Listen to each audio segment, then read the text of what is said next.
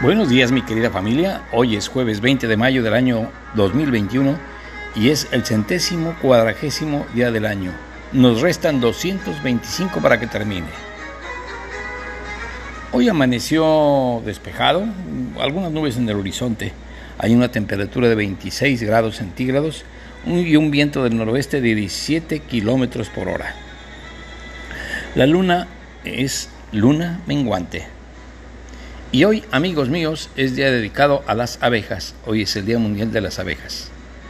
El 20 de mayo se celebra el Día Mundial de las Abejas para crear conciencia sobre la importancia de los polinizadores, las amenazas a las que se enfrentan y el beneficio para toda la Tierra. ¿Por qué se celebra el 20 de mayo? Pues fue en octubre de 2017 cuando la Asamblea General de Naciones Unidas proclamó el 20 de mayo como el Día Mundial de las Abejas, coincidiendo con la fecha del nacimiento de Anton Hansa, quien en el siglo XVIII fue pionero en las técnicas modernas de apicultura en su país natal, Eslovenia, y reconoció a estos insectos por su habilidad para trabajar duramente y requiriendo a la vez muy poca atención. Precisamente Eslovenia ha sido el país que ha impulsado la celebración del Día Mundial de las Abejas.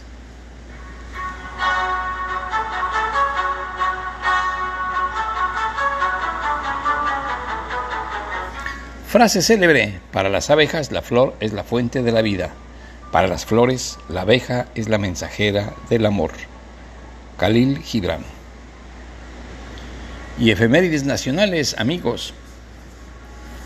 En 1506 murió en Valladolid, España, Cristóbal Colón. Un día como hoy, un 20 de mayo. En 1520, en el Templo Mayor de Tenochtitlán, los españoles y tlaxcaltecas al mando de Pedro de Alvarado llevaron a cabo lo que se llama la matanza del Templo Mayor o la matanza de Toxcatl. Esta matanza, también llamada la matanza del Templo Mayor, fue un episodio de la conquista de México en la que los españoles dieron muerte a los mexicas en el momento en que estos se encontraban haciendo una ceremonia a los dioses Tezcatlipoca y Huitzilopochtli el responsable de esta masacre fue Pedro de Alvarado, apodado Tonatiu el Sol por los mexicas, ya que se había pensado que se trataba de una trampa de parte de ellos, de los mexicas.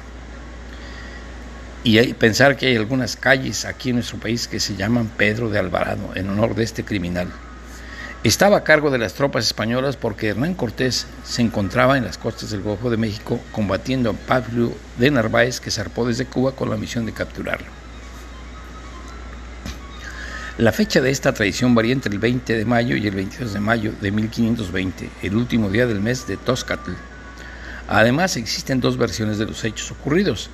La una es proporcionada por los cronistas de Indias, escritores de formaciones diversas, que participaron de una forma u otra en la conquista de las que serían durante tres siglos posesiones españolas. La otra quedó olvidada por mucho tiempo en textos indígenas como el Códice Ramírez, el Códice Oban y la décima tercera relación de Fernando de Alba y. Estos textos indígenas han sido compilados por Miguel León Portilla en su obra La visión de los caídos. Pues desde la perspectiva de los españoles, Bernal Díaz del Castillo justifica la agresión contra la nobleza mexicana en el Templo Mayor, puesto que según se había enterado, los mexicas se habían propuesto asesinar a Pedro de Alvarado, que como se ha dicho había quedado a cargo de las tropas españolas en México. El asesinato sería efectuado en el contexto de la celebración de Toxcat. A ello habría que añadir el disgusto de los españoles por la celebración de un rito considerado pagano por ellos, que implicaba la remoción de la efigie de la Virgen María y la cruz que los españoles habían colocado en el templo de Huitzilopochtli con el propósito de la celebración indígena. Aquí no relatan que Pedro de Alvarado tomó antes a las víctimas propiciatorias que tenían los aztecas, eran tres personas a las que se las llevó. Todos pensaron que las iba a separar o algo, pero no, se las llevó para sacrificarlas, para torturarlas y decir que dijeran.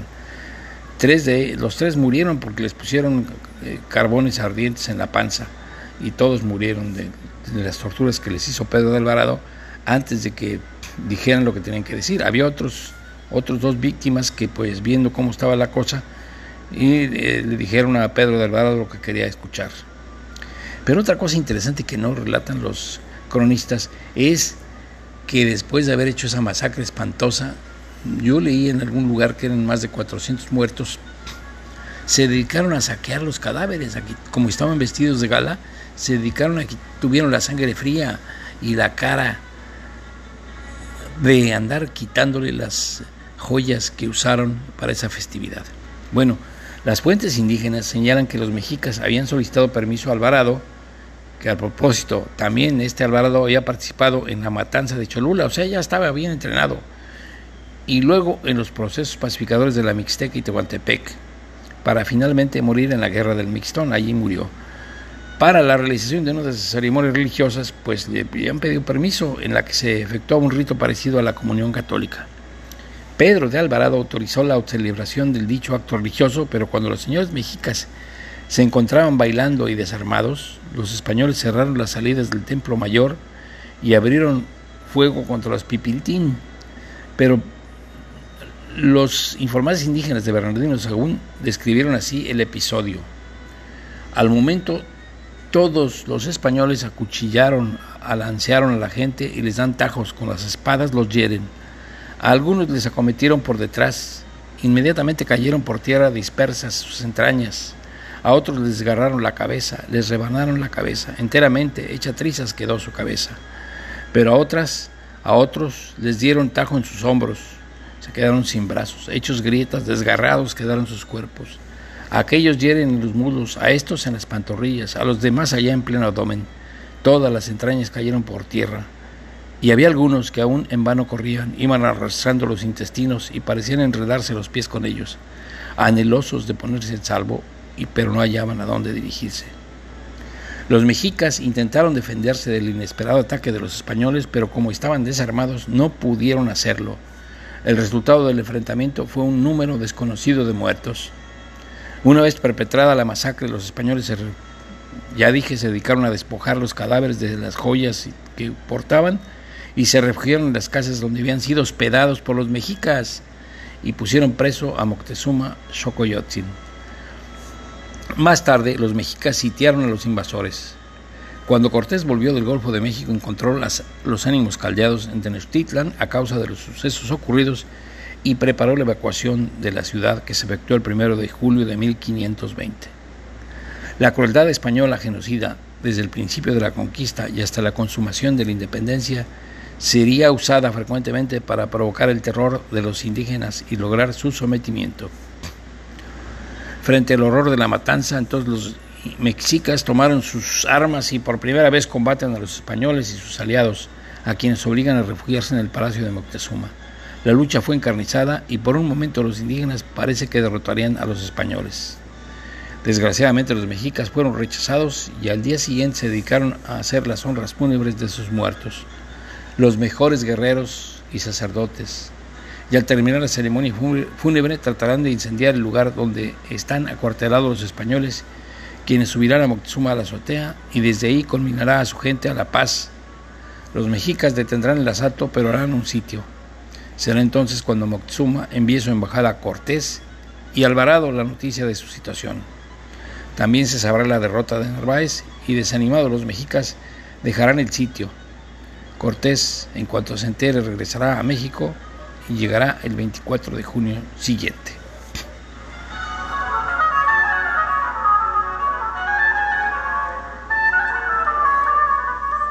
Pues esta es una historia de una infamia y yo lo que me molesta es que haya calles con nombre de Pedro de Alvarado en desconocimiento de la historia. En 1535 el rey Carlos V designó a la primera audiencia para gobernar la Nueva España, misma que fue encabezada por el conquistador español Nuño Beltrán de Guzmán. Y en el año 1852 se inauguró el servicio telegráfico en México con la línea de 400 kilómetros entre la capital del país y el puerto de Veracruz. En 1914, un día como hoy, la División del Norte al mando de Francisco Villa tomó sin resistencia la ciudad de Saltillo, Coahuila, pues luego le echaron la culpa de que había hecho la matanza de los chinos. Hubo una matanza de unos 300 chinos, un genocidio, en el, pero fue el 15 de mayo, no el 20. pero le echaron la culpa, entre otros, a Pancho Villa. En 1914 se inician las conferencias de Niagara Falls para resolver el conflicto entre Estados Unidos y México con motivo de la invasión estadounidense de Veracruz. Un día como hoy, pero de 1979, murió Juan de Dios Batis, fundador y primer director del Instituto Politécnico Nacional.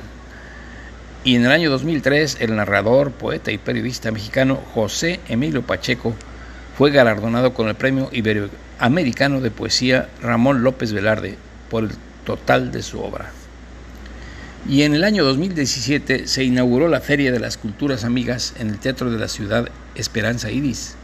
Fue una verbena multicultural que duró hasta el 4 de junio y que tuvo como tema principal la diversidad cultural.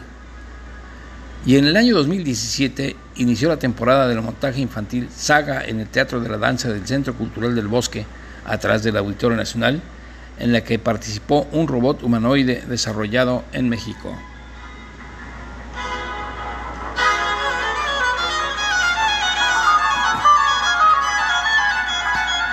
Efemérides generales. En el año 325 en Nicea se llevó a cabo el concilio de Nicea, primer concilio ecuménico de las iglesias cristianas. En 1493, en España, Cristóbal Colón fue nombrado capitán general de la Armada Española, con la que emprendió el segundo viaje a América. Y en 1498, en la India, el portugués Vasco da Gama llegó a Calicut. En 1799, nació el escritor francés Honorato de Balzac, autor de La Comedia Humana, una serie de novelas y narraciones en las que describe a la sociedad de su país desde la Revolución Francesa hasta 1848.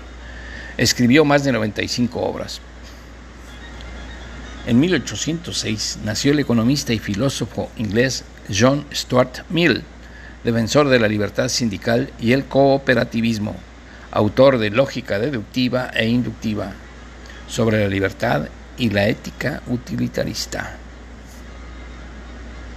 Y en un día como hoy, pero de 1875 en París, se creó la Oficina Internacional de Pesas y Medidas, y asimismo fue adoptado en gran parte del mundo el sistema métrico decimal, lo que se logra o se logró gracias al Tratado de la Convención del Metro, suscrito en París, Francia. En 1882 nació la escritora noruega de origen danés Sigrid Undset, autora de obras de ficción histórica que le valen el Premio Nobel de Literatura en 1928. Y en 1888, en la Academia de Ciencias de París, un día como hoy, Luis Pasteur presentó el resultado de sus investigaciones sobre la rabia. Y también en ese año, en la antigua ciudad de Barcelona, que ha sido convertida en un parque de la regente María Cristina inauguró la Exposición Universal.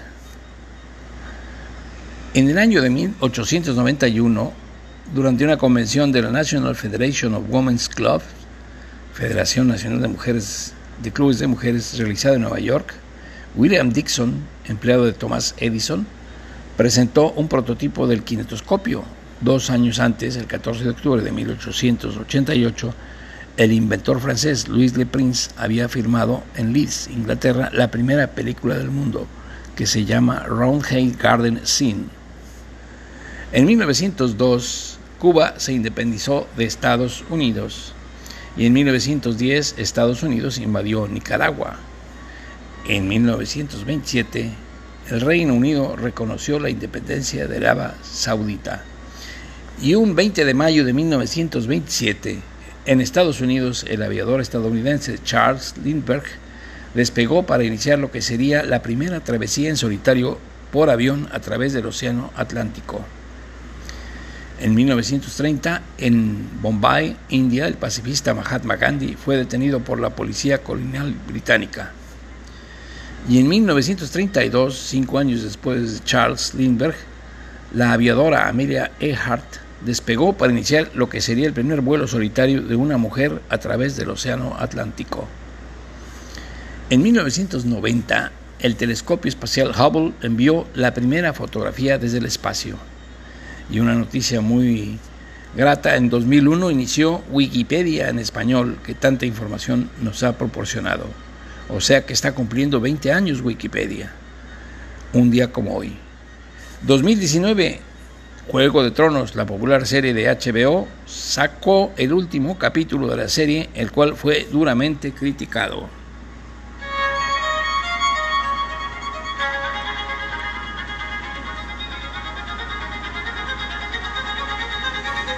Santoral de hoy, amigos.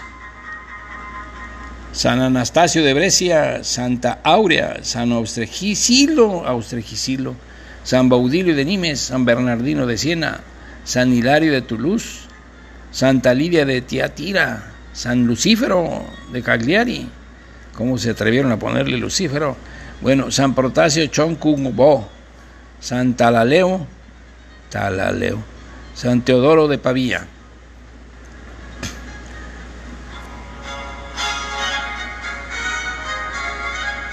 Bueno amigos, quiero decirles cuál es la importancia de los polinizadores. Polinizadores. Las abejas y otros polinizadores como las mariposas, los colibríes, los murciélagos, permiten la reproducción de muchas plantas, incluidos los cultivos para alimentación.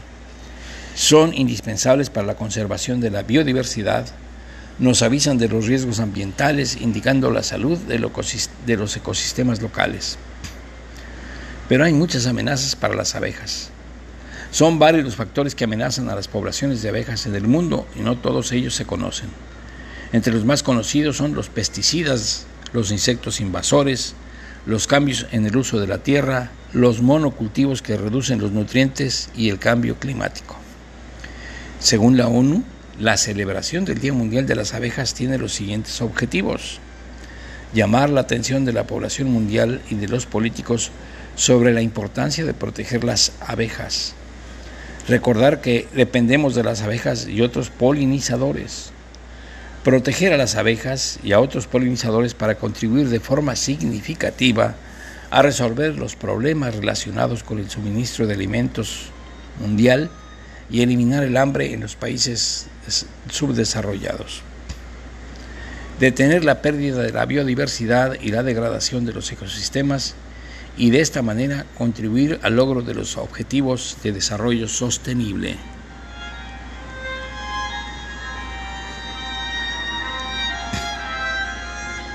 Productos de las abejas que son buenos para la salud. Las abejas no solo ayudan al planeta en la polinización de plantas, sino que con su trabajo proporcionan al hombre diversos productos que tienen muchos beneficios para la salud. Veamos algunos de ellos. Miel, la miel es el producto más conocido de las abejas con múltiples propiedades para nuestra salud. Es energética y vigorizante, además de desinfectante y cicatrizante. Ayuda a hacer la digestión y con los sistemas del resfriado y los catarros. Y además se conoce que es casi incorruptible, pues encontraron miel en alguna pirámide de Egipto, una miel añejísima, con todas sus propiedades. La jalea real este néctar solo lo usan en la colmena las abejas reina. De ahí sus excelentes propiedades para la salud. Ayuda a mejorar la circulación sanguínea, tiene efectos vasodilatadores y ayuda a controlar el colesterol y glucosa en sangre. El polen tiene propiedades antiinflamatorias y analgésicas y es ideal para las personas que sufren cansancio y astenia. Si te sientes cansado, pruébalo y descubrirás la energía que puede llegar a darte en tu día a día el polen. También existe lo que se llama propóleo o propoli. Tiene propiedades analgésicas y antibacterianas, antibacterianas y se usa para mejorar catarros y dolores de garganta.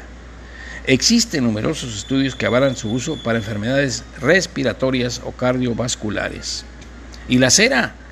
La cera es un producto muy nutritivo para la piel y el cabello y por eso se incluyen las mascarillas de belleza con propiedades emolientes y antiinflamatorias. Además, sirve para la depilación natural y naturalmente que sirve para hacer velas o cirios.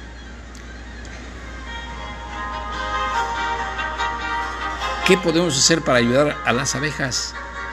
Las medidas de protección para las abejas y prácticas recomendadas para los agricultores son las siguientes. Reservar algunas zonas como hábitat natural, crear barreras vegetales, reducir o modificar el uso de pesticidas, no tocar los lugares de anidación, cultivar cosechas atractivas alrededor del campo. ¿Y yo qué puedo hacer por las abejas? Cualquier persona puede proteger a las abejas. Aquí hay algunas ideas interesantes. Infórmate primero sobre estos insectos, todo lo que puedas. Aprenderás los trabajadores que pueden llegar a ser, su conciencia colectiva y su organización. Compra miel local. De esta manera ayudas a los productores locales de miel y harás que puedan seguir manteniendo sus colmenas. No uses pesticidas en tus jardines. Puede llegar a ser letal para las abejas y reducir su capacidad de polinización. Confía en el equilibrio de los ecosistemas. Planta en tu jardín flores aromáticas autóctonas. Las abejas las encontrarán con más facilidad porque están acostumbradas a ellas. Pide al ayuntamiento de tu ciudad que use plantas autóctonas en los espacios públicos y que no usen pesticidas. No olvidamos apoyar esta causa en redes sociales con la etiqueta hashtag Día Mundial de las Abejas.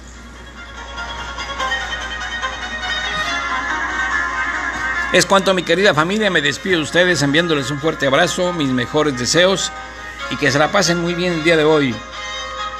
Nos veremos pronto. Hasta la vista.